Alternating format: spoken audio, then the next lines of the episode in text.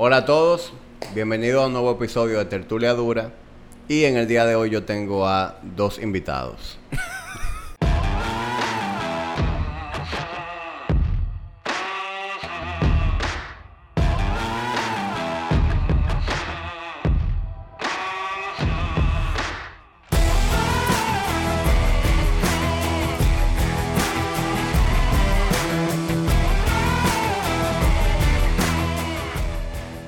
Bien, señores, como les decía, hoy tengo a dos invitados eh, en una misma persona. Se trata de Uriel Suriel, acompañado de, de su nariz. Está bien. Uriel, ¿a ti te hacen mucho bullying, chiquito? No, realmente no. No. No, no. Porque yo soy de. Yo soy de un barrio que lo primero es que se llama La Secadora. Ajá. Entonces, en ese barrio te hacían tanto bullying cuando tú. A todo el mundo. Ahí no hay. No, o sea, al, al que le falta un brazo es el ñeco y ni el diablo le dice el nombre que es. O sea, el bullying ahí existe. Y si tú tienes un chin de barriga, eres el gordo ya. Y yo, gordo y chiquito, era el tapón. Y entonces nadie se pone bravo. Entonces yo, el bullying para mí no existe. Como, como que nunca existió. Entonces Claro, para mí era normal tú, eso. Tú estás curado de chiquito. Curado totalmente. Pero me imagino que hubieron muchos intentos de bullying, ¿verdad? Eh, puede ser. Es que, no sé, loco, siempre se curan con, con todo el mundo en el colegio, que no sé, pero... Lo que pasa es que yo era tan necio que era un poco incómodo hacerme bullying. Pues ya yo llevaba la ventaja adelante siempre. Tú sabes que a mí me pasaba igual. Yo, yo tengo la oreja bastante grande, como tú puedes ver. Sí, sí, sí. Tú estás más grande que la última vez, de hecho. yo te había visto yo no, me, yo no me acordaba que era de ese tamaño, ¿no? Pero oye, antes era más grande. Porque cuando yo estaba, tú sabes, en mis años de pubertad, llegó un momento, viejo, en que, en que las orejas se fueron muy adelante. ¿Tú me estás entendiendo? Porque tú Entonces, estabas más flaquito, güey. no, tú sabes que cuando uno está creciendo, que está en desarrollo, como que hay partes del cuerpo que se van adelante. Entonces, hubo un periodo, viejo, en, en que la oreja mía estaba más allá. Y, y naturalmente, pues, esa fue una de las muchas épocas en, en que yo me curé del bullying. A mí la, la primera persona que me curó del bullying fue mi papá. O sea, mi papá viejo, yo vengo de una familia de cuerderos, mi papá es un cuerdero, mis tíos son unos cuerderos. Y, y yo loco estoy curado. Desde antes de yo llegar al colegio. Es decir, cuando yo llegué al colegio, que quiso venir un carajo de que hacerme bullying, ya hace rato que yo Sí, sí, había pasado en esa mi temporada. casa ¿tú me pasó lo mismo. Pero ahora incómodo, tú sabes, hacerte bullying.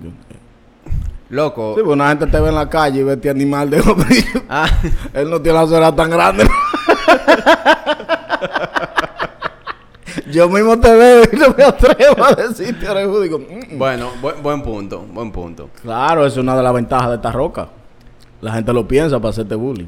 Loco, ¿y, y qué tú piensas de, del bullying hoy en día? O sea, ¿tú, tú no crees como que eso es algo que se ha sobredimensionado? Eh, o a lo mejor hay demasiada sensibilidad alrededor de eso. Fíjate, tú hablas de eso. Lo que pasa es que como nosotros venimos de, de familia cuerdera y venimos de sitios donde es normal hacer ese bullying, quizás nosotros lo vemos como que la gente exagera demasiado con el tema del bullying. O sea, yo tengo dos hijos ahora y yo sé que ellos o no van a tener o no deberían tener problemas con el bullying por como yo soy con ellos. Y como ellos son conmigo también. O sea, yo a mis hijos los voy preparando porque los niños Son malos. son malos. Y tú no puedes controlar eso. Los niños son malos. Los niños son malos y se burlan de lo que sea. Los niños se burlan hasta de una cortada de un dedo y lo hacen llorar, lo otro y vaina. Entonces tú a tus hijos tienes que prepararlo porque tú no vas a controlar. Cuando tú eres un adulto ya, si no te luces, tú estás te curando con una gente coja, con una vaina, ¿tú entiendes? Pero los niños no le paran bola a eso, viejo. Y claro, eso tiene que ver mucho con alguna educación que le den los padres, pero tú no lo vas a controlar. Yo sé que el hijo mío, aunque yo no le permita que se burle de gente en la calle o lo que sea, él va a terminar burlándose de algún compañero Claro. que tenga la cabeza grande o que, Que sea gago. que sea gago o una vaina así porque los niños son así, ¿tú me entiendes? Entonces, quizá nosotros lo vemos así, que sea sobredimensionado, pero yo no soy psicólogo, yo no atiendo casos de, de, de- de bullying, ¿tú me entiendes? O sea, a lo mejor sí hay gente que, coño, No, no, o sea, definitivamente, viejo, eso es un tema. Y es un tema bastante complejo porque también no podemos poner todo el bullying en la misma categoría. Es decir, No, tú y yo estamos hablando de casos sencillos como, ah, tú, tú tienes nariz Sí, sí, de grande, defectos grande. vaina. Pero, viejo, fuera se ve sádico en esas escuelas, sobre todo, en- bueno, de lo que uno ve, que uno percibe. De- En Estados Unidos, viejo, se ven casos de niños que literalmente no, no es nada más bullying, es agresión física. claro, ya hay otro tipo de bullying. Y, y sí, vemos sí, entonces claro. carajitos que caen de que de ahí fue que salió el bully. La palabrita bully era el chamaco que le daba los golpes a- al, al más, Sí. al más débil. Pero ya es otro tipo de, de vaina. Es un tema de violencia que a esos muchachos les hace falta golpe en su casa. Por Claro. Sí, porque- Pero, ¿qué te digo? O sea, yo sé que es un tema bastante complejo y no nos podemos ir por ahí porque vamos a basar el podcast hablando del bullying. Pero definitivamente uno no, no puede... Yo que ya tengo mi hija, eh, mi hija nació hace, hace una poco más de una semana. Yo no pretendo criar a mi hija en un ambiente libre de bullying. Porque que yo, no, yo no la puedo criar en una burbuja. Y que cuando salga la vida real, que ahí sí hay bullying de verdad. O sea, ¿cómo tú vas a lidiar con eso? En todo lo Entonces yo creo que es más sano que la gente reconozca que eso existe y cómo tú lo vas a manejar. Sí, que eso existe y tú reconozcas que, que, que en la escuela tú te tu hijo o tu hija se va a encontrar con eso y tú prepararlo desde la casa. Y las cosas no tienen que ser tan serias. Claro. Y tú tienes que entender que tú, los defectos tuyos, tú tienes que aceptarlos, curarte con ellos y, y lo que sea, porque eso existe. ¿Tú me entiendes? Entonces, yo creo que hay que soltarle un poco la seriedad en ese tema. Sobre todo de la parte eh, de humor, tú sabes. O sea, eh, yo, yo soy un cuerdero. A mí me, todo el que me conoce sabe que yo siempre, tú entraste por ahí, yo voy a encontrar con que yo me voy a curar contigo. Bueno, Tomás es víctima a diario de eso. Pero viejo, yo lo hago porque ese es mi humor, ¿entiendes? Sí. Y, y yo nunca eh, hago eso con una persona que yo sé que lo va a ofender. Es decir, Sí, yo sí, sí, al mismo tiempo yo soy alérgico al abuso. Yo odio ver loco que, que se abuse del débil. Yo odio ver a una persona que está en un mal estado que tú quieras hundir más a esa persona. O sea, yo soy alérgico a esa vaina. Pero si yo sé que tú eres una gente que sabe manejar ese tipo de, de humor, pues ¿por qué no podemos pasar un buen rato con eso? Sí, claro, es así. Y regularmente la gente que, que manejan ese tipo de humor eh, son así mismo, como tú dices. No les gustan los abusos, eh, ni ese tipo de vaina. Yo soy muy parecido en ese sentido. Eh, sin embargo, el que me conoce, el que no me conoce y me conoce a media, cree que realmente yo no le paro a nada para curarme con una gente. Sin embargo, yo soy real, eh, cuidadoso a la hora de yo curarme con una gente, con X o con Y, eh, o cuando subo un video de alguien a las redes, regularmente yo conozco a la gente y sabe que yo lo voy a subir, sabe que yo me voy a curar, ¿tú me entiendes? Claro. Pero no es no es un tema de que, de como tú dices, de, de, de pisotear al más débil o lo que sea, o, o tratar de ofender al otro. Es, es complicado ese tema. La verdad es que es un, es, es un rabbit hole. Y si no vamos por ahí, no vamos a poder hablar de otra cosa. Y Yo- quienes están escuchando se estarán preguntando, ¿qué tú haces aquí en mi podcast? Porque tú eres un tigre loco que no... Y estoy gordo porque regularmente yo he visto en los podcasts tuyos que tú tienes gente entrevistándolo de temas de salud, de vaina, y son tigres que están rocas. Sí. Ahora yo estoy muy heavy, en verdad, ¿eh? yo tengo mi barriga, pero yo estoy chévere, ¿tú me entiendes? No, y, sí, sí, tengo tú, mi tú- tú pechito, estás, tú, estás, tú estás muy bonito. Sí, La vez que gracias te vi, tan bonito como... Mira, yo, yo te quise invitar, viejo, porque la salud no se ve igual en todo el mundo. Y eso es algo que yo quiero, quiero ir concientizando a la gente. Porque todo el mundo tiene la idea de que salud es tener cuadrito. ¿Verdad? Y no necesariamente es así. Todo el mundo tiene, eh, digamos que, metas diferentes, prioridades diferentes. Y a lo mejor eso es algo que ni a ti te interesa. A lo mejor la razón por la cual tú te cuidas es porque tú quieres funcionar mejor, mantener tu salud, poder jugar con tus hijos, poder estar suficientemente sharp para manejar tu negocio.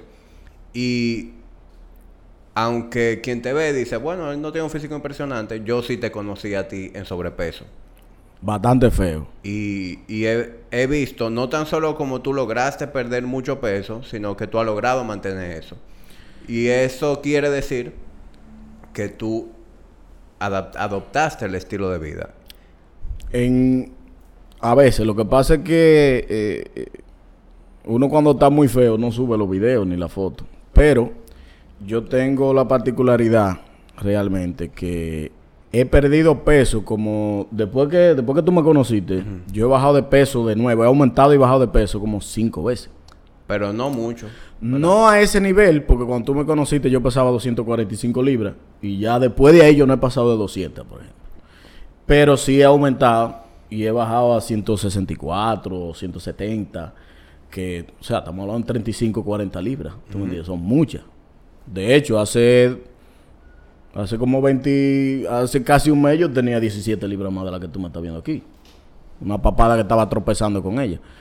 O sea, para mí, yo, yo puedo jugar con eso y en ese sentido mantenerme a no estar a un nivel de explotarme, porque estaba un kipe de explotarme, por el tema de aprender a comer y toda esa vaina. Yo, hay momentos de estrés y lo que sea, con mucha presión, que me voy, me voy de culo comiendo. Y, y dejo de ir al gimnasio eh, o lo que sea. Que para mí, para mí, para que tú veas, yo conozco más o menos porque llevé un programa contigo una vez en Body Ignition, he llevado dieta hasta con Juanjo, Con- con, con- yo con sé que tú eres Rosselló. familia de Rosselló. Somos casi familia porque estudiamos juntos en el colegio y somos muy amigos. Entonces, o sea, yo no soy un total ignorante en el tema de, de la, de la nutrición ni, ni el entrenamiento tampoco, pero no soy un experto co- como ustedes. Entonces, eh, yo tengo mi teoría que me funciona a mí. Por ejemplo, a mí el tema de la dieta, tú sabes que eh, eso es lo que se dice. La dieta es más importante que el ejercicio y, y es que se- 70% ejercicio, 30 dieta. No sé cómo que, cómo que ustedes lo están diciendo ahora. Pero para mí, por ejemplo, el ejercicio es más importante que la dieta. Y yo lo puedo mantener en mi caso. Y lo puedo decir donde quiera que si yo dejo de hacer ejercicio, ahí me jodí. No O sea, importa lo que yo te Para comiendo. tus resultados, el ejercicio siempre ha jugado un papel más importante. Más importante que la dieta porque yo mentalmente me manejo en déficit calórico.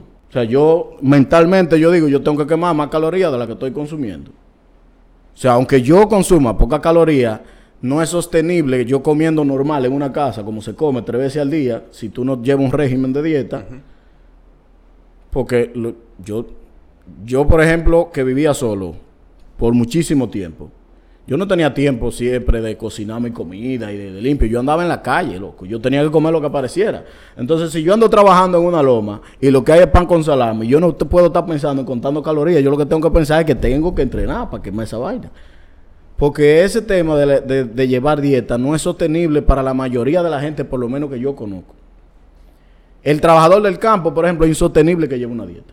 Insostenible. Ahí se come dos veces al día y se comen una clase de plato de ese tamaño. Los tigres están rocas. ¿Por qué? Queman toda la caloría trabajando. ¿Tú has visto un haitiano llevando dieta? De los que trabajan en construcción. No, papá, esos tigres comen, son unos animales. Sin embargo, están porque se pasan el día entero jalando Sí, sí, y de grasa. claro. Es quemando calorías que están. Entonces, para mí, en ese, en ese sentido, el déficit calórico, o sea, el ejercicio en este caso, ha jugado un papel más importante en mi caso. Por eso te digo, eh, cada quien será diferente y lo va a ver. Entonces, eh, mi teoría es que para mí el ejercicio No, y- eh, me ha funcionado más que llevar una dieta. y la razón por la cual tú estás aquí es porque yo quiero que hablemos de ti. Es decir, ya eso es lo importante. A lo que le funciona mejor es mantenerse activo. Eso hace que tú puedas controlar tu peso mejor y automáticamente también te hace tomar mejores decisiones comiendo. Porque a lo mejor cuando tú dejas de entrenar, tú te pones más charlatán con la alimentación. Pero total, es increíble. eh, o sea, es son como los un, dos es- un efecto dominó. Tú, tú haces ejercicio automáticamente, no tan solo estás haciendo ejercicio, sino que te hace más consciente de lo que tú comes. Claro, y por alguna razón te da, a mí en mi caso, me da menos ansiedad para comer o lo que sea. Además, mi cuerpo, no sé, se mantiene activo. Ha- Hay un tema con eso de la ansiedad y el ejercicio. Como que yo boto mucha presión, boto corriente cuando hago ejercicio y no tengo como esa necesidad de estar comiendo a cada rato. Sí, la, la canaliza mejor la ansiedad.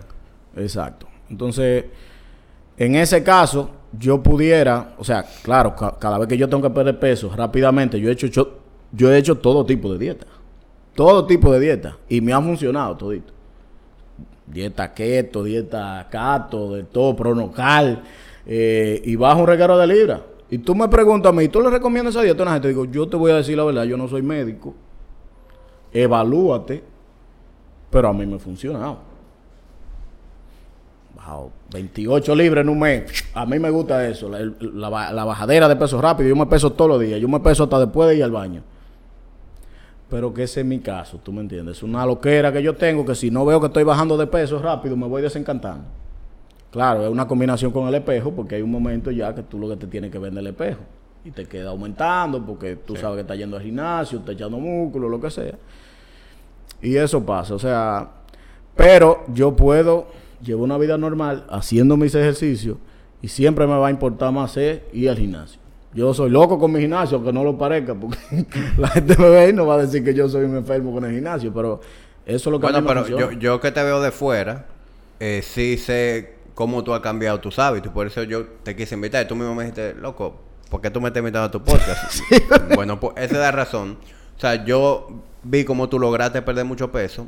Y al pasar los años, tú has logrado conservar la mayor parte. Sí, claro. Aunque tú tengas tus periodos donde No, yo, poquito, yo puedo subir, pero bajo, pero Entonces, tú le encontraste el key al asunto. O sea, tú has adoptado el estilo de vida. Mira como tú me dices, tú disfrutas entrenar, tú no ves el entrenamiento como déjame a, a, a castigarme porque me comí una dona. No, el ti te castigo- gusta entrenar. el castigo mío es irme del gimnasio, porque yo siempre me paso del, del tiempo. Yo de- en teoría debería pasar una hora solamente. Siempre me meto a dos, dos y pico. Entonces, hay un antes y después en Uriel. Un Uriel que antes no se cuidaba, no le daba mente a nada. Y el Uriel de ahora que lleva un estilo de vida saludable. ¿Qué ha significado eso para ti? Es decir, en, en cómo tú operas. Es un cambio de, del cielo a la tierra. Vuelvo y te digo, en la cara, yo estaba viendo una foto mía el otro día que hasta la subí a las redes. Yo con 22 años y ahora con 34. Y el de 34 parece el de 22. Sí, yo Pero uno, pero uno no se da Pa- cuenta de eso. parece que, que te corrieron sin aceite. Sí, loco. Como que me chocaron. Yo estaba hinchado. ¿Tú entiendes? Y cuando me llevaban para el hospital, la ambulancia tuvo un accidente también. y se quemó. pues sí, viejo. Entonces, físicamente, tú te sientes mejor. Yo, en mi caso, siempre me tocaban cuando yo estaba en ese estado de, de- obesidad, siempre me tocaban el tema de la salud, que es algo que yo le critico a mucha gente que solamente se enfocan en el tema de la salud para hacer que el otro se baje. Lamentablemente, tú te tienes que, que enfocar en, en algo estético también. Porque en mi caso, si tú me decías, loco, que la salud, yo me siento saludable. Estoy como una vaca, pero me siento saludable. Yo, yo en mi caso, rebajé por estética, puramente, te lo digo así. No digas que porque yo. Ahora, ya cuando tú empiezas a bajar de peso y a entrenar, tú te sientes otra gente. Tú estás más ágil, tú estás más despierto, tú piensas mejor incluso. Y entonces, eso ha significado para mí que yo tenga un desenvolvimiento en todos los aspectos muchísimo mayor. Eh, bailo menos, tal vez, porque eh, cuando yo estaba gordísimo, para poder brillar con algo tenía que bailar. Muchísimo. Ahora no, te para ahí. En una esquina con un En trago. una esquina. Claro, ahora hay que alarme a bailar. Eso no es de que, que- No, pero en realidad el desenvolvimiento es. Es que tú, es que tú lo sientes. O sea, eh, el rendimiento tuyo en todos los aspectos. Y hasta con los hijos. eh, eh, es muy diferente. Tú vas pasando, transmitiéndole eso. El, el hijo mío tiene 12 años, el mayor. Y ese muchacho se levanta todos los días a correr. Y yo no le, le he obligado, pero lo ve y, y- y siente como que él también de- debe llevar ese estilo de vida. Pues. Aunque ese muchacho no está a dieta ni nada, él ve que a mí me gusta ejercitarme Claro. y que yo hablo del ejercicio por un tema de rendimiento. Claro. Ni siquiera por un tema... De, eh, de control de peso, de no. no, no, O sea, no, no, Él no. ve que tú corres, coño, déjame hacer lo que papi hace. Exactamente, es un tema de rendimiento. No, no, no fuño mucho con la vaina de la dieta, ni nada de esa vaina, ni lo que come. Los muchachos son muchachos. Por Claro. mí, ese muchacho se puede comer el mundo. Ahora, me interesa sí que él siempre tenga esa ese interés por estar eh, eh, ejercitándose y ese tipo de vaina. Y el rendimiento sexual, loco. No, porque es que eso es un tema que la gente lo quiere o no lo quiere tocar. Ahora, hay un, hay otra cosa que yo no sé, porque dicen que la gente que va al gimnasio y lo que, se- lo que se están puyando siempre, como que le baja el rendimiento. Yo, no- yo eso no lo sé. Eso yo lo he leído, ¿tú me entiendes? Ahora bien, lo que sí yo he hablado con amigos que hacen ejercicio de manera regular, ejercitarse, olvídate de estas rocas, cuadritos y vaina. El rendimiento sexual mejora en un 200 o 300%. Claro. Eso no es que dique. Claro. Entonces, todo eso le gusta a uno también. O sea, cuando, cuando yo pienso en ponerme en forma, también pienso en eso. Bueno, lo que pasa es que si, si lo pensamos, cuando tú estás en, en medio del acto sexual, son dos cosas. Está por un lado el líbido, ¿verdad? El deseo de hacerlo, pero está también tu capacidad de hacerlo. Es decir, de tu moverte, ¿verdad? De tu ponerte en diferentes y, y posiciones. la resistencia. la resistencia. Cuando Entonces- se te va la fuerza, se va de todos lados la fuerza. Entonces, definitivamente, tú puedes ser un tipo con, mira, con, ah, no, yo tengo el mejor libido del mundo, pero líder, si usted al minuto no sirve para nada, pues entonces hasta ahí llegó tu desempeño. Llega, llegó tu libido ahí. Sí, eso que tú dices es buen punto. Y con relación a lo que tú decías antes, de que tu motivación fue puramente estética, lo, lo entiendo y estoy de acuerdo. O sea, todo el mundo viejo tiene lo que son sus pain points, su punto de dolor. Todo el mundo tiene una tecla que donde lo tocan, ahí es que reacciona. Y la verdad es que por más sobrepeso que tú tengas, mientras tú no tengas ninguna enfermedad y mientras tú te sientas bien, tú no vas a pensar que tú no estás en salud. Porque no hay nada que te esté diciendo lo contrario. Tú te verás gordo en el espejo, pero yo me siento bien, yo no sufro de nada, yo no tengo que tomar medicina para nada, nadie me ha dicho que me voy a morir, yo no tengo de qué preocuparme. Por eso, por lo general, las personas, muchas personas esperan el momento en que es un médico que le dice, mira, tú te tienes que medicar. Era una bomba de tiempo. Tú una bomba de tiempo, ahí hacen conciencia. En tu caso, tú eras joven todavía, tú no habías desarrollado ninguna enfermedad, pues lo estético fue que te dijeran que tú estás No, gordo. no, que yo, que tú te yo, yo he sido toda la vida el gordo más raro. Y engordo también. Pero a mí no me gusta estar gordo. O sea, yo, esa imagen mía, a mí me cae mal. Y la gente, no, que tú estás bien así. La mayoría de gente, principalmente los papás de uno. Tú estás bien así, te vas a morir de flaco, o lo que sea. Con esa ba- tú eres una barriguita de nada. A mí no me gusta. De verdad te lo digo. O sea, yo me veo en el espejo con barriga y le he tenido toda mi vida porque nunca he tenido cuadrito. A mí no me gusta estar gordo. Y engordo a cada rato por un tema de, de, de, como te digo, dejo de Pero es que- entrenar, se me presentan problemas, lo que sea, mucha ansiedad. ¿Tú, tú Pero- crees que, ¿Tú crees que a alguien sí le gusta estar gordo? Yo creo que a nadie le gusta estar gordo. No, pero hay gente que no le importa. Yo tengo amigos que no le importa. O sea, ellos se ven con su ropita y está nítido. A mí, por ejemplo, me gustaría que me quedara mejor la ropa. Sin embargo, es, es un tema de estar cómodo. Yo no estoy incómodo con quien yo soy. Pero a mí no me gusta estar gordo, lamentablemente. Yo me veo en el espejo y yo salgo a la calle y digo, qué chulo yo estoy, Dios mío, qué bello. Pero a mí no es lo que me gustaría. No es lo que me gustaría hacer. Ni, ni- a mí no me gusta que, estar que- que para mí es la manera más saludable de verlo. Es decir, definitivamente tú no tienes... Tu, tu amor propio no debe ir ligado a tu peso. Es decir, tú te tienes que querer como tú eres. Y en eso yo estoy muy de acuerdo. Sí, pero que no hay de Ahora, tampoco. Ese amor propio es también tú reconocer... Coño, tengo un par de libritas de mayo, debería bajarle un 2. Claro. Tú no puedes querer tapar el sol con un dedo, que es lo que yo veo que pasa con muchos círculos. Y, y lo veo en, en una comunidad, eh, lo veo más en las mujeres, porque hay una red de mujeres en sobrepeso que se apoyan mutuamente y que hasta defienden el peso. Y yo viejo, la verdad que eso yo no lo veo bien. Incluso veo muchas de ellas que un día están en ese tren y al otro día se están haciendo una bariátrica. Entonces, ¿cómo la vaina? ¿Qué pasó? ¿Qué pasó con eso? Sí, es que son, es que son, para mí han sido unos extremos que la han llevado ahí eh, eh, en un punto, porque el mismo bullying es complicado, que, y entonces a las mujeres la atacan muchísimo más con, la, con el peso que a los hombres. A las mujeres, o sea, Sí, no es lo mujer- mismo un hombre con barriga que una mujer con barriga. Las mujeres tienen más presión. por- Tienen más presión por- y eso ha sido culpa de nosotros mismos, los hombres. Porque en muchos coros nadie le quería hacer coro a la gorda. Sí. Pero eso es culpa de uno mismo. Los hombres tenemos mucha culpa con, con ese tema por verlo en ese sentido. De- pero sí es verdad que ese asunto de apoyarse y apoyar la obesidad, para mí nunca es ni será un tema inteligente. Vuelvo y te digo, lo mío fue primeramente por estética. Ahora, después que yo empecé a bajar de peso, la salud juega un papel importante, porque yo sé que estoy más saludable. ¿Tú entiendes? Entonces, eh, si tú no lo quieres hacer por estética, pues hazlo por salud. Para mí ni siquiera es inteligente.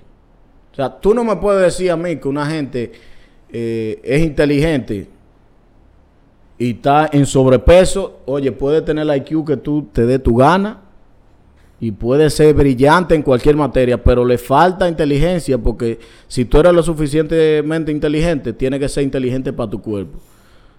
Tú dices, no, pero la verdad que yo no estoy bien así. Yo no estoy bien. Yo estoy caminando de lado ya. Yo me canso subiendo unos escalones. Claro. Y es un tema hasta de supervivencia, viejo. No, y, y eso hasta juega un papel con el cerebro. Es decir, hay una conexión directa entre tu gut y tu cerebro. O sea, una persona en sobrepeso es normal que durante el día tenga diferentes mood swings porque tienen los niveles de azúcar con un sub y baja loquísimo. Y también eh, que tenga momentos de, de, de lo que le dicen brain fog, es decir, de, de nubleza. Es decir, que tú, tienes momentos que tú estás nublado, tú estás lento de mente. Y eso, eso tiene una conexión directa con, con los niveles de azúcar en sangre y con la salud del sistema digestivo. Totalmente. Eh, siento que es así porque también he estado ahí y me ha pasado. Es, es normal que, que me pase eso cuando yo estoy en sobrepeso. Uriel, tú eres un emprendedor. Yo desde que te conozco te he visto emprendiendo diferentes proyectos. Yéndome de culo en muchos de ellos. Eso es parte. te, te vi eh, teniendo tu propia línea de cigarros. Ah. Eh, luego te vi con la fresa. Fresa coño. Yo no sé si esa era la marca o si ese era el eslogan. el eslogan mío. Fresa coño. fresa coño. En el supermercado no sabían eso, si no, no me Es compran verdad. esa gente. en, como emprendedor, en, en, lo, en tu día a día, ¿qué papel juega el fitness? Para mí, yo creo que se reduce a lo que estábamos hablando ahora mismo. El, el- el querer, el deseo de tirar para adelante, el deseo de estar enfocado. eh, tú tienes que verlo, ahí, ahí sí tú tienes que verlo por un tema. Bueno, es que, es que por- el tema estético siempre va a jugar un papel. En mi caso siempre va a jugar un papel. Porque es que el nivel de confianza que te da tú vete bien, realmente como tú quieres, eh, eh, es importantísimo. Claro, que, que a lo tú- mejor tú hasta llegas a una reunión y el porte con el que tú llegas a la reunión el es porte otro. con el que tú llegas no es lo mismo que tú te sientes con una camisa con el botón reventándose o lo que sea. Entonces, la imagen, o sea, la impresión que tú causas, porque tú no debes juzgar a nadie por cómo se vea. Pero cuando tú ves una gente que llega, que no, que, que se nota saludable, olvídate de los de los cuadritos, de los de los bíceps y la vaina. Cuando tú ves que una gente se nota saludable, tú dices, es una persona que se cuida, tiene dedicación. Claro. ¿Tú me entiendes? Entonces también eso para, para el tema de, de emprendimiento, si tú, yo cuando estoy gol me siento achochado. Muy difícil que yo salga con una vaina nueva o lo que sea y se nota en el mismo rendimiento mío en el briefing cuando yo empiezo a hacer ejercicio que cuando estoy sin hacer nada en mi casa. Se nota de uno. Por eso te lo digo. Hay, hay una parte de, de- de ese mental sharpness que viene ligado al ejercicio, a, a la buena alimentación, al descanso. Y también un tema de cosas que el mismo ejercicio te ayuda a desarrollar. La disciplina. Es decir, por lo general, quien es disciplinado con el ejercicio tiende a ser disciplinado en las otras áreas de su vida. Y también el tema de, viejo, hasta cultivar paciencia. O sea, tú no has pensado, tú, tú corres, ¿verdad? Por lo que me dijiste de tu hijo, tú haces algún tipo de cardio, ya sea... Yo, yo hago car te- tengo una, una caminadora en mi casa que doy mi corridita de vez en cuando ahí. No corro la calle porque la- la- las rodillas no me sirven. Tú no te has dado cuenta cómo eso requiere paciencia. tú haces 30 minutos corriendo, tú necesitas desarrollar cierta paciencia para correr 30 minutos. Independientemente de tu capacidad aeróbica, tú tienes que estar mentalmente presente y desarrollar esa paciencia de durar 30 minutos, sobre todo en una caminadora. Requiere más que Frente a una pared. Frente a una pared, viendo un 1, 2, 3. Hay que, hay que desarrollar paciencia. Y eso tiene una transferencia directa a tu vida. Es decir, no lo había pensado de esa manera. No lo pensado, pero, si tú te detienes y, y, lo ves desde ese punto de vista, te, te va a hacer sentido. Es decir, es una paciencia que tú puedes transferir a los negocios, en donde hay que tener muchísima paciencia en todos los sentidos. Claro que sí. Para lidiar con la gente, para entender que las cosas se toman su tiempo en los negocios. Correcto. Hasta para la misma la misma pérdida de peso, cuando tú te enfocado en perder peso y lo que sea, con paciencia. Aunque tú seas como yo que te gusta perder peso rápido, como quiera, es con paciencia, porque no, nada de eso sucede de la noche a la mañana. O sea, a mí me gusta, la gente dice, regularmente la gente me dice, coño, pero tú rebajas de una vez. Yo, no, tú rebajas fácil. No, yo rebajo rápido, pero fácil no es. Pues yo me pego dos horas en el gimnasio todos los días, de lunes a sábado. Solamente falto los domingos el gimnasio. Entonces, yo rebajo rápido, pero no fácil. Hablamos un poquito de eso. Eh, antes de que empezáramos el, podcast, tú me estuviste diciendo que tú te levantas a las cuatro y media. Para quienes no eh, conocen a Uriel, Uriel Suriel es uno de los eh, fundadores. del briefing, en conjunto con Emilio Rodríguez y Emanuel, el apellido Peña. Manuel Peña. y Uriel es una de las figuras más involucradas ahora mismo en el briefing tú me estuviste comentando antes de salir al aire o de empezar a grabar, porque esto no es en vivo, de que tú te levantas a las cuatro y media a revisar el newsletter del briefing todos los días. ¿Eso tú lo haces para revisar únicamente el briefing o porque es ahora que tú te levantas para arrancar tu día? Porque a mí se me complica muchísimo después que arranco el día ir, al gimnasio. Entonces yo prefiero levantarme a las cuatro y media el briefing sale a las seis y media y entonces en ese tiempo reviso el briefing, Emilio se levanta y lo manda y ya yo tengo la excusa de que estoy despierto a esa hora. Eh, además, tengo que dormir para estar más sharp. Yo no, es muy difícil que yo revise el briefing sin haber dormido. No, como que la creatividad mía está en cero.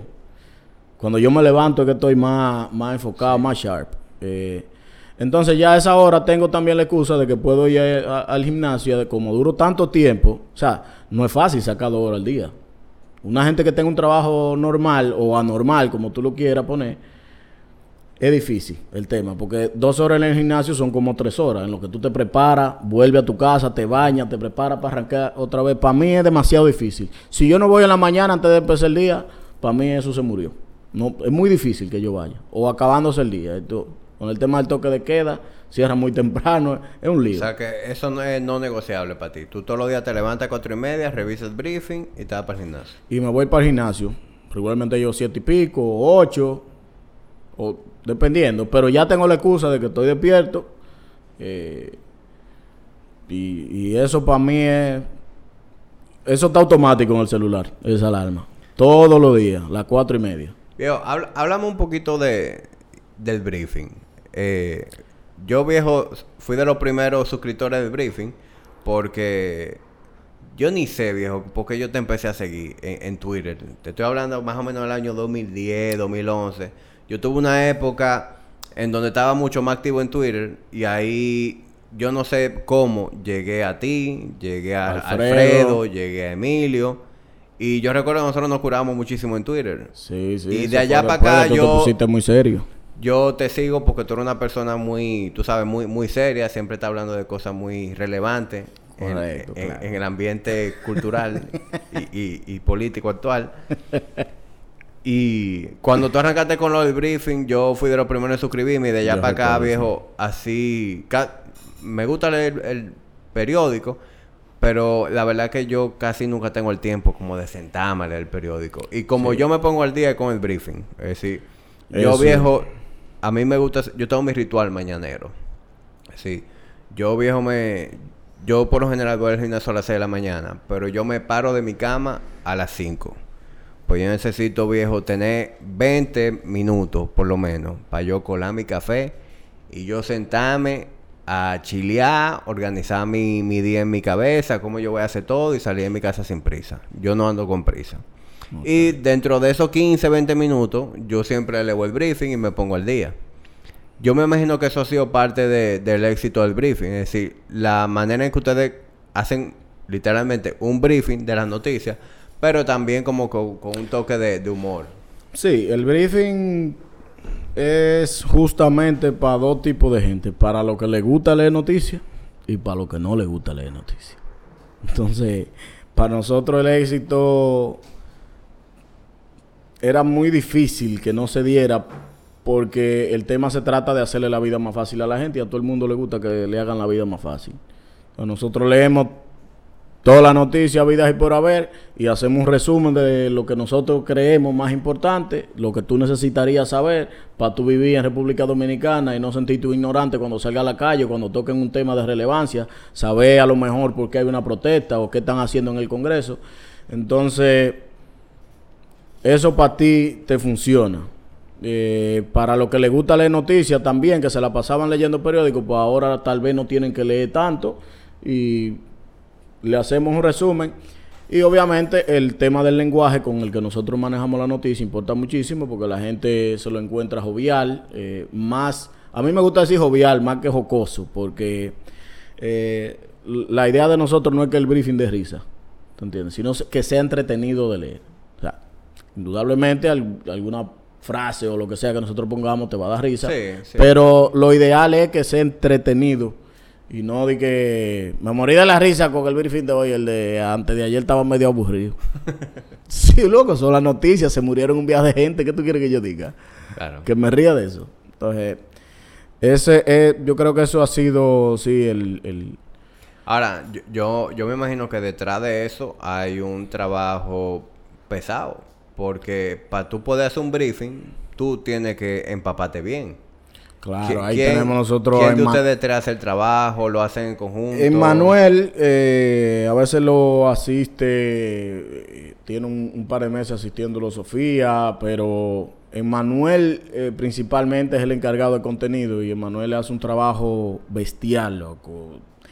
Revisando O sea, todos los medios, sacando de aquí un- una parte, de allí otra y tirándolo ahí. Nosotros trabajamos un documento en conjunto. Y cuando, la verdad que últimamente yo estoy tan oxidado haciendo el briefing que solamente agarro y hago la última edición. Que cuando Emanuel no puede, a mí se me tranca la cabeza, loco. Porque yo no, como que no tengo ya la mecánica de empezar a desarrollar toda la noticia y hacer como esa narrativa que él, él tiene acostumbrado. Emilio lo hace facilísimo también. El que está más oxidado en ese tema soy yo. Pero es un trabajazo porque está el trabajo de Manuel, después está el trabajo de edición también. Yo me encargo casi siempre de la Brifipedia.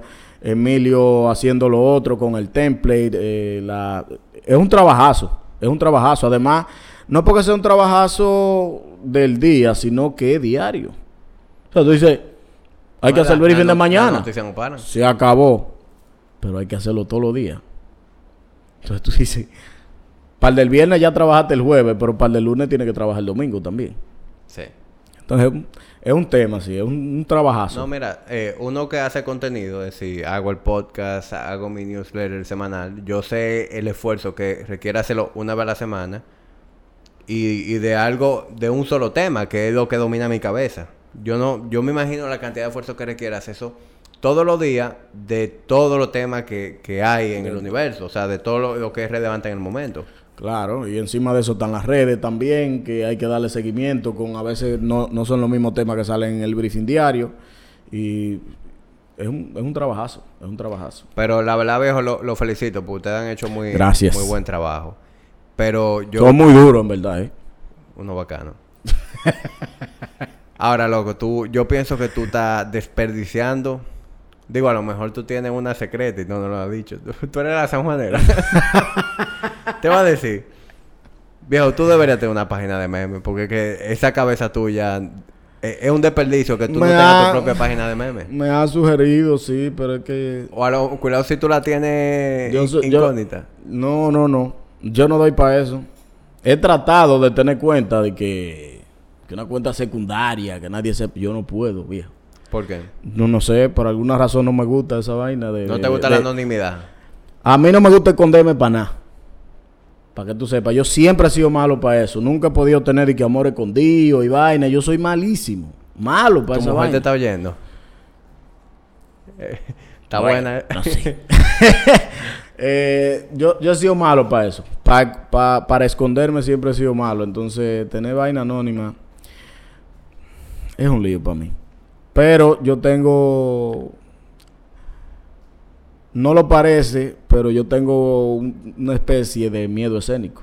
Yo estoy nervioso ahora mismo, como tú ¿Verdad? estás viendo. Sí, loco. A mí, yo le, yo le tengo miedo al público. Bueno, pero... Me han ofrecido hacer stand-up donde quiera, pero. Sí, pero tú fluyes, ¿entiendes? Volviendo a los memes. Eh, no, está bien, quédate con tu página. Eh, como sea, yo, yo la verdad que me río bastante con... con, con Sí, la, gente se ríe, pero la gente cree que a mí me coge con una vaina de maldad. O sea, con el tema, por ejemplo, de los ciclistas. la gente vive mandándome memes y vaina de los Sí, pero ciclistas, una ¿quiénes- jodienda. Pero como óyeme. que yo le tengo odio a los ciclistas. Yo no tengo odio a los Quienes ciclistas. están escuchando no, no, no manejan el contexto. ¿Qué es lo que pasa con los ciclistas? Yo hice unos videos explicándole a los ciclistas Ajá. Que subí la foto de los paisajes, las bicicletas, la vaina estaba heavy, pero a lo mejor tú lo disfrutas porque es un contenido gráfico. Ahora bien, lo de la ruta y la caloría y la vaina, eso en realidad no le importa a nadie. Pero ellos, o sea, yo no se lo dije por mal, sino, o sea, tú puedes seguir subiéndolo, pero tú tienes que entender que eso no le importa a nadie. O sea, lo mismo, pero que pasa con todo el mundo, Sí, loco, con uno mismo. A ti, te, a ti te debe pasar, seguro. Claro. Pues yo te he visto subiendo videos con la cabeza para abajo y los pies para arriba, dándole para allá. Ya a nadie le importa. Loco, nadie se va a levantar un día y va a decir, diablos, a mí tiene tres días que no sube los videos dándole para abajo y para arriba, loco, qué vaina. y tú subes tu maldito video. No es nada que tú lo subas, lo que tú tienes que saber que a, nadie le importa eso y tú tienes que estar claro porque Claro. uno tiene que saberse desenvolver en eso. Yo, subo- yo subo muchísima vaina, que yo estoy claro que hay gente que no le importa. Sí. Eso es normal. Ahora, lo de la ruta importa un poquito menos, sí. Sí, es que tú no haces absolutamente nada con la ruta. Porque está bien, tú subes los videos de arriba para abajo y de abajo para arriba, pero a lo mejor hay mujeres que les gusta verlo, algunos tigres también, y coño, a mí, wow, qué duro está, o lo que sea. Y esa vaina, ¿verdad? Puede ser que a alguien le importe. No va a hacer falta si tú dejas de hacerlo, ¿no? Pero puede Pero- ser pero que alguien se disfrute ese contenido. Sí, sí, sí. Pero la ruta no. No hay diablo que diga, qué chulo. Mira, déjame ver por dónde fue que pasar. Déjame pasar por ahí, yo también. Porque lo malo es que ellos tienen una aplicación que se llama Strava. ¿Tú la has visto? No. Ellos se siguen en la aplicación, los ciclistas. O sea, a lo que le importa eso, ya lo siguen por ahí. Ajá. Y ellos lo mandan, yo te lo digo por mi hermano también que monta. Él lo sube a la aplicación, lo sube a Instagram, lo manda al grupo de la familia y a otro grupo de hermanos que tenemos nada más. A todos lados. Y en ningún sitio le importa a nadie. Pero eso no es nada, tú sabes, lo sabe. Ahora, en, en esa misma línea van los corredores. Sí, los corredores son otra plaga. con, la, con la caloría. Lo malo de los ciclistas y los corredores es lo siguiente. Yo te voy a decir ahora la verdad. Cuando tú subes video en tu gimnasio, fajado, tú estás enseñando unos resultados. Porque tú hasta lo subes sin camisa. A ti te gusta esa vaina, subir los videos sin camisa y vaina. Sí. Y además tú tienes tu negocio y tú dices, mira, lo que yo sé, llega ahí, si tú quieres.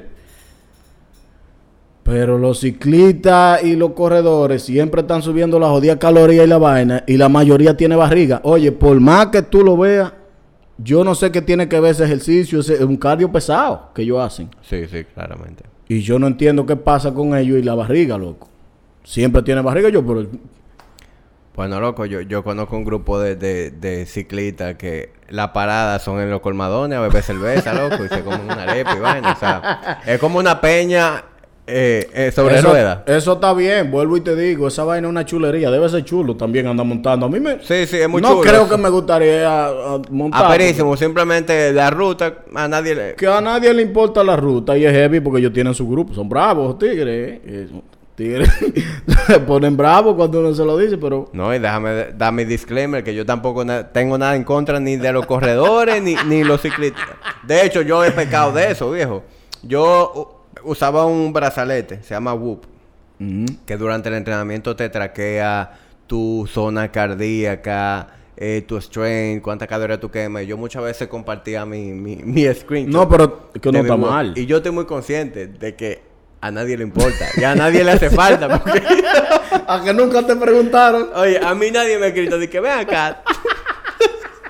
Tú tienes mucho que no subes tu pantallazo de, Yo, Whoop. yo lo subía también. Yo mi vaina de mi Apple Pero es Watch que gente- de la- comprar. La, gente se coge las cosas muy a pecho, viejo. Porque es que yo reconozco. Hay muchas cosas que yo subo que yo sé que a nadie le importa. Yo las subo porque me da la gana de subirlo. Porque son tus redes, loco. Y si Uriel dice en su Instagram que a nadie le importa, yo no me puedo ofender por eso. Porque la verdad. Porque es una realidad.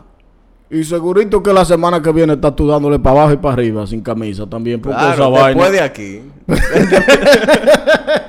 Pero eso no tiene nada que ver porque eso no Y- debe afectar. Pero es que yo, eso va de la sensibilidad que hablamos cuando empezamos el podcast. Yo creo que la gente se está cogiendo todo demasiado Sí, personal. loco, me subieron una página de ciclista y me acabaron ahí, que eso era porque yo no tenía cuarto para comprar bicicleta, que yo lo más seguro era un- una marrana, un chongo, como dicen ellos, que no sé lo que significa, pero ellos tienen su lenguaje raro, los Sí, ciclistas, ellos no están viendo la cabeza esa gente. Eh, y loco, lo cogieron de una manera que yo dije, óyeme, aquí se ve... Claro, muchos amigos que me conocen y son ciclistas. y Te montan- defendieron. no, sino que se murieron de la risa y ellos se estaban curando porque ven que la gente se quilló de verdad.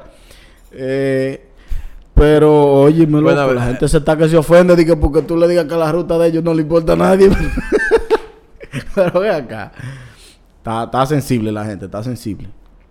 No, pero mira, vuelvo y te repito, eh, yo me río loco bastante con, con, con tu ocurrencia, así que ve a ver qué, de qué manera tú vas... Yo tengo que capitalizar eso. Sí, loco. Tal vez fuera rico, loco, si tuviera mi canal de YouTube. Bueno, vete a ver, viejo. No doy para eso tampoco. que tú sepas. Ve a ver cómo tú sales de... En los Oh, gimnasios. búscate un agente. Un manager. Sé- Búscate un manager. Yo se lo voy a dejar a ustedes esa vaina de los canales de YouTube. ya.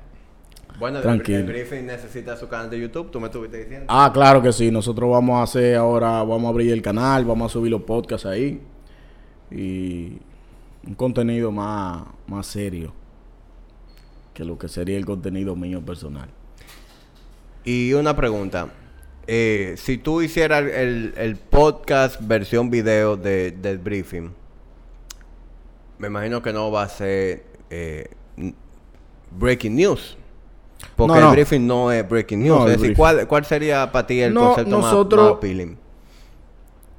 Es que nosotros agarramos temas que están en boga, eh, hacemos una pequeña investigación de ese tema o, o- o entrevistamos a algún experto en el tema. Eh, para las elecciones entrevistamos a toda la vicepresidenta, candidatas a la vicepresidencia, por ejemplo. Eh, son diferentes, diferentes temas. Y e- ese proceso, viejo, de tú contactar a esas personas, que muchas muchas de ellas son muy ocupadas. La plataforma te lo da. El, el power para tú decir, fulano te quiere entrevistar. Entonces, al principio se no era bastante incómodo. Pero imagínate, nosotros Cuando lo- nadie sabía lo que era el cuando nadie sabía lo que era el briefing y tú no te puedes poner bravo porque nadie te conoce. Claro que vaya Ese trabajo es tuyo. Haz ese trabajo para que la gente te conozca y te respete y que en un momento eh, tú le digas a la vicepresidenta de la República en ese momento, que era Margarita, eh, el briefing le quiera hacer una entrevista y que ella diga, vamos, la semana que viene, lo que sea. ¿Tú entiendes? Ya cuando tú te sientes con ese aire, tú tienes que decir, coño, hemos hecho un buen trabajo. ¿Tú entiendes? Que tenemos ese respeto. Tú no te puedes poner bravo porque no pasó. Nosotros nos esculamos en muchísima vaina Claro. en, los- en los años anteriores. Porque la- no teníamos el respeto. Eh, eh, eh, especialmente en este medio hay un tema de tiempo y de respeto. De crecimiento y de respeto también. No porque tú tengas eh, un millón de seguidores con un mes, tú no tienes el mismo respeto que el que tiene 100 mil con 7 años. Claro. ¿Tú entiendes? Entonces, ahora sí es, es mucho más fácil porque la gente a los medios de comunicación le tiene un poquito de miedo también, que con, con nosotros realmente eso no tiene ninguna validez porque el briefing no le coge con nadie, ni, ni- ni ningún tema lo que está sonando, te hacemos una entrevista, lo que sea. Eh, no es como que te vaya Manuria, pa, tú- aunque sea por una vaina buena, tú siempre dices, diablo. yo no sé". No, no, loco. si Nuria me llama a mí, loco. Para hablarte de Body Mission, tú, no, No, yo pa- quité eso. Mira, ya. yo, yo no, yo no, yo no tengo cola que me pisen, yo creo. Y yo no me sentaría con Nuria a nada. A nada, líder. Jamás. Está loco. Jamás. Es así. Entonces, el medio que te da, la responsabil- la, la- el power para tú conseguir una entrevista, conseguir entrar a cualquier sitio. Bueno, viejo, la verdad que te felicito por el proyecto, te felicito por, por lo que, viejo, tú has logrado con tu salud, con el control de tu peso. Gracias. Eh, y como te dije al inicio, eh, yo no sé qué es lo que está pasando con, con tu nariz últimamente, pero está menos feo. Loco, claro. Lo que pasa es que yo no tengo la nariz grande, es gorda. Entonces, como la rebajo de vez en cuando. Ah, se reduce el tamaño. Pero yo me voy y a los operar. lentes también te Yo están A los ayudando. 50 me opero. Los lentes también como que tienen ahí un efecto visual. Pues yo lo, yo lo compré para eso. Cuando terminemos... Tú yo sabes que tú tienes que operarte también, porque la nariz no deja de crecer No, ni la yo- oreja tampoco. Yo, yo estoy co- cotizando. Dame unos puntos. ahí- Ahí te dan unos puntos ahí atrás para recoger un poco los... Lo, tú sabes, los los wipers. Está bien, está bien. Pero no, viejo, de verdad que sí. Gracias por, por venir. Eh, Gracias a mucho el ti, ojalá que esta mucho. vaina sirva de algo, porque imagínate, tú invitando a un tipo eh, que no tiene nada que ver con el film. No, y yo te voy a decir algo. Lo peor que puede pasar es que a nadie le importe. Es verdad también.